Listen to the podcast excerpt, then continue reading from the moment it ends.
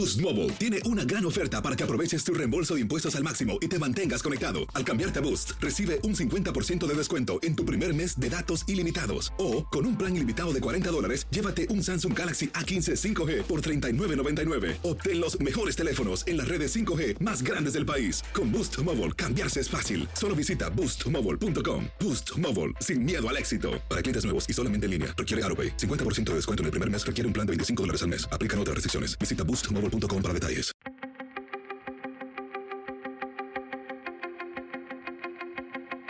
Temas importantes, historias poderosas, voces auténticas. Les habla Jorge Ramos y esto es Contrapoder. Bienvenidos al podcast. La pregunta es la siguiente. ¿Cree usted que la democracia en México corre peligro? Hay muchas personas que creen que sí. Esto a pesar de que el presidente Andrés Manuel López Obrador ha dicho muchísimas veces que él no piensa buscar la reelección en el 2024. Muchos creen también que la democracia en México llegó en el año 2000 con el expresidente Vicente Fox y las peleas entre Vicente Fox y López Obrador se escuchan constantemente en México. Esta vez tuve la oportunidad de conversar en Miami con Vicente Fox, y le pregunté precisamente si él creía que la militarización en México ponía en riesgo la democracia. Y así fue nuestra conversación. Señor Fox, gracias por estar aquí. Le agradezco muchísimo. Encantado, Jorge. Qué gusto saludarte y saludar tu audiencia. Quienes recordamos la llegada de la democracia en México en el año 2000 con su victoria para llegar a la presidencia de México, estamos eh, pensando en cómo ha avanzado la democracia o se ha perjudicado en México. ¿Usted teme que en este 2022 hay un peligro de que la democracia en México termine? Bueno, veníamos viviendo la democracia con muchos problemas, muchos obstáculos, pero al fin y al cabo caminando, respetando las instituciones, el Congreso, la independencia de poderes, el Poder Judicial, el Instituto Electoral todo respetado durante ese largo tiempo y avanzando a vivir más intensamente en libertad y democracia. Pero finalmente el populismo hizo su llegada a México. Nunca lo esperamos y ahí está ahora. Y está destruyendo instituciones, está marchando hacia atrás de todo lo que ya habíamos avanzado y es incierto que sigue en nuestra democracia. O sea que usted teme que que López Obrador y Morena terminen con la democracia en México? Pues por las acciones visibles que están sucediendo, sí, sí hay un gran temor porque el INE, Instituto Nacional Electoral, está siendo cuestionado y arrinconado, el Poder Judicial está siendo manoseado de parte de ellos, eh, el Congreso pues tiene la mayoría y todo lo que dice López Obrador pasa en ese Congreso.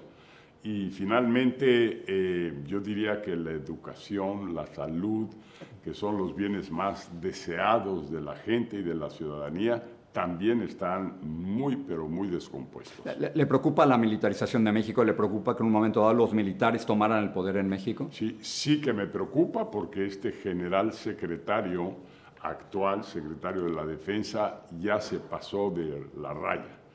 Está con una sumisión total a López Obrador, está obedeciendo todas las instrucciones que les manda y están descomponiendo toda la imagen y el respeto que los mexicanos teníamos al ejército. Entonces, ese general secretario yo pienso que debe de renunciar y cuanto antes mejor porque si no va a crear un conflicto serio dentro de las Fuerzas Armadas y lo va a crear para nuestra democracia y se lo va a crear a López Obrador moviéndose hasta una dictadura militar. ¿Usted cree que en México el secretario de Defensa debe ser un civil, no un militar?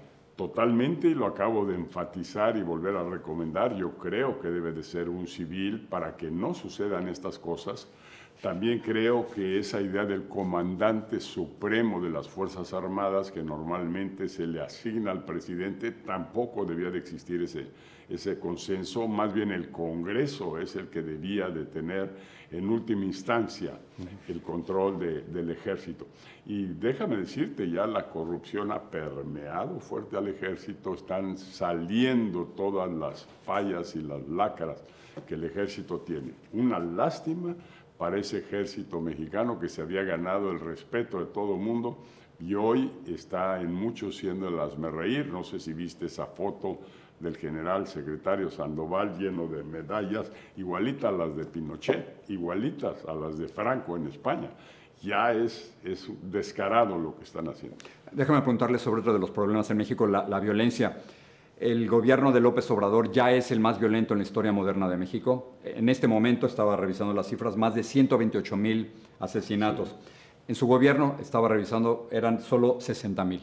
Sí, ahí inició un quiebre. Si lo ponemos en el indicador clave de la seguridad, que es el número de delitos por cada 100.000 habitantes, a mí me tocó bajarlo a 9. Estar abajo de 10 es una buena situación para cualquier país. Empezarte a disparar arriba de 10 y llegar arriba de 30, como está hoy, ya es alarmante verdaderamente. ¿Qué, qué, usted, señor Fox? ¿Cuál es, ¿Cuál sería su solución para la violencia en México? Regresar a las policías civiles. Tenemos 250 mil policías entre estatales y municipales. Regresar a ellos, invertir el dinero en ellos, capacitarlos a ellos como veníamos haciendo. Y estábamos llegando a tener una policía confiable y segura, siempre, siempre manoseada por el narcotráfico. Pero el ejército, ¿qué me cuentas? Está totalmente manoseado por el narcotráfico. ¿La legalización de las drogas es una de las, de las partes de la solución? Mira, yo por lo pronto soy un activista intenso de la marihuana, la legalización de la marihuana y el cannabis, y me parece que es una buena manera de restarle poder a los carteles y a los criminales, es una buena manera de restarles ingresos, pero además de permitir el ejercicio amplio de la libertad a los ciudadanos, porque lo que está en juego es esa libertad del ciudadano a elegir sus consumos. Tenemos pero, solo la marihuana, perdón que le interrumpas. ¿Usted está solo a favor de la legalización de la marihuana? ¿Qué pasa con la cocaína? Al final todo, y yo pienso que ahorita la amapola en Guerrero, que hay una guerra fratricida ahí y el ejército interviniendo, debía de legalizarse esa flor de la amapola, que es la que produce la morfina, la morfina que se encuentra en todos los hospitales del mundo para temperar el dolor y para enfermos terminales. Déjame preguntarle sobre López Obrador. Usted alguna vez dijo que cuando él tomó el poder, y, estoy citando la siguiente frase, dijo, me siento en parte culpable. ¿Usted cree que debió haber evitado o parado a López Obrador antes de que llegara a la presidencia? Lo tuve en un puño, lo tuve aquí con aquel desafuero cuando él violó un mandato judicial y un mandato de la Suprema Corte de Justicia, lo llevamos al Congreso y el Congreso lo desaforó. Y por mala idea mía le permití regresar a, la vida civil y no ser eh, desaforado. Por eso dije, me arrepiento de haberlo hecho.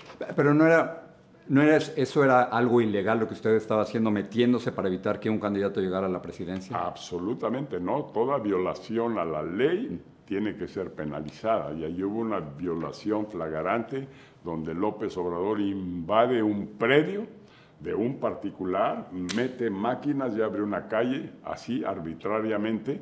Y yo creo que la, la propiedad privada debe ser respetada a ultranza y esa fue la violación en ese caso. Eh, usted ha escuchado a López Obrador, él insiste en que en el 2006, cuando usted todavía era presidente, hubo un fraude.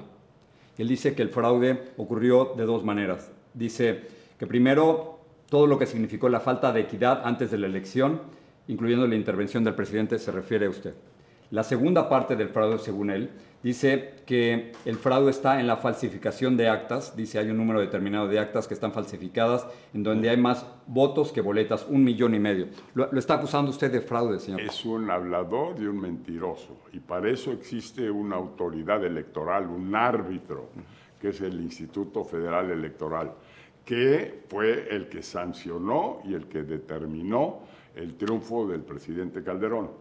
Él, él se montó luego en el IFE para propósito propio, fue el que legitimó su triunfo con 30 millones de votos en México y ahora desconoce al IFE. Es un tipo que juega sucio, que juega chueco y que hace lo que se le hincha en cada circunstancia. ¿Deben ser juzgados los expresidentes?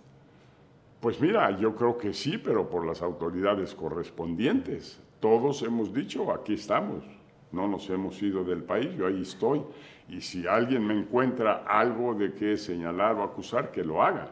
Sin embargo, un tipo como este, en un plebiscito eh, por su cuenta, donde nos lleva a juicio a los expresidentes, que no tenían ni un valor ese plebiscito y ese referéndum. Entonces, está mariachi, está totalmente mariachi. Una, una de las principales desilusiones de muchos mexicanos con usted fue que no quiso enjuiciar a los expresidentes priistas, a Salinas de Gortari, a Cedillo. Hablemos sencillamente del fraude del 88, del fraude del 94, Mi fraudes amigo electorales. Jorge Castañeda insistía en eso y insistió mientras estuvo participando en el equipo. Yo en ese momento pensé que ir hacia el pasado, juzgar el pasado, solo iba a detener la marcha del país, iba a detener las eh, buenas eh, acciones en el presupuesto y en los programas sociales, programas educativos y demás. Eso lo aprendí acá en Sudamérica. Cuando derrocaron dictaduras, siempre se optó por dejar el pasado atrás y ponerse a trabajar en el futuro. ¿Podemos hablar de la oposición en México? ¿Cree usted que la oposición puede recuperar el poder en México? Me refiero al PRI, al PAN. que estamos casi muertos. El, el, trancazo a los partidos políticos tradicionales, al PAN, al PRI, al PRD, fue fenomenal. Y este, cómo reconstruir eso. Yo creo que hay que Esa unirnos y hacer un movimiento ciudadano. Me recuerda amigos de Fox, en buena medida era eso poder suplir las deficiencias de los partidos políticos con ciudadanía. Yo creo que hoy eso se tiene que hacer, necesitamos un líder, un líder fuerte, con ganas de ser presidente. Uniéndolo con una alianza de toda la oposición, de todos los partidos políticos. 100%. ¿Quién, ¿Quién, le gusta? ¿Quién me gusta de candidatos? Sí, la oposición. Pues mira, ya empiezan a, a, aparecer por ahí este, varios de la Madrid, está Beatriz del PRI, están los del PAN, y, pero todavía no veo patas de jinete, no veo la fibra, la fuerza con la que tiene que actuar un líder para poder convocar a México entero y poder sacar a este tipo de Palacio Nacional. Déjame preguntarle, ¿qué ha pasado con la pensión de los expresidentes? ¿Usted sigue recibiendo dinero del gobierno todavía o no? No, no, no, quitó todo, pensión, quitó seguridad, quitó Estado Mayor que por cierto, una mentira y un engaño, porque ahora el ejército es su Estado Mayor y los trae en caravanas recorriendo la República. Es, es un engañabobos este tipo. ¿Alguien lo protege usted? el pelo. Señor Fox, ¿alguien lo protege usted en México? No, Marta, Marta, ¿qué más quiero? ¿Qué mejor protección que esa? Eh, había visto y quería preguntarle, ya estamos terminando, y esto, esto es algo realmente superfluo. Eh, ¿es, ¿Es cierto que usted eh, envía mensajes de cumpleaños? Pues probablemente sí he enviado alguno, no, no recuerdo. ¿Pero cobra por eso o no? Son mensajes políticos muy radicales que me encantan. Le digo, pero no cobra por eso. Ah, ah, hay una institución aquí en Estados Unidos que se llama, se me fue el nombre, te da la oportunidad de que la gente pida un mensaje de personalidades, de influencers, de expresidentes, y efectivamente pagan y eso lo tengo totalmente transparente y a la propia institución Cameo se llama Cameo. Le he dado instrucción que el dinero va para las fundaciones en las cuales participo junto con Marta. Aclarado. Ok, muy bien. No, no, todo ese dinero sí lo recibo, claro, no más faltaba. Una última pregunta. Tiene 80 años ya, ¿no? Exactamente. ¿Cómo será recordado, señor Fox? Ay, Dios mío, este pues como una persona enamorada de su país, enamorada de su familia, como una persona que agradezco a Dios este camino corto a la felicidad que he tenido oportunidad de vivir. Y con eso me basta, yo no pienso en legados y en quedarme ahí, que mi nombre ahí quede, me, me preocupa muy poco eso. Señor Fox, gracias por hablar con nosotros. Se lo agradezco. Encantado. Gracias.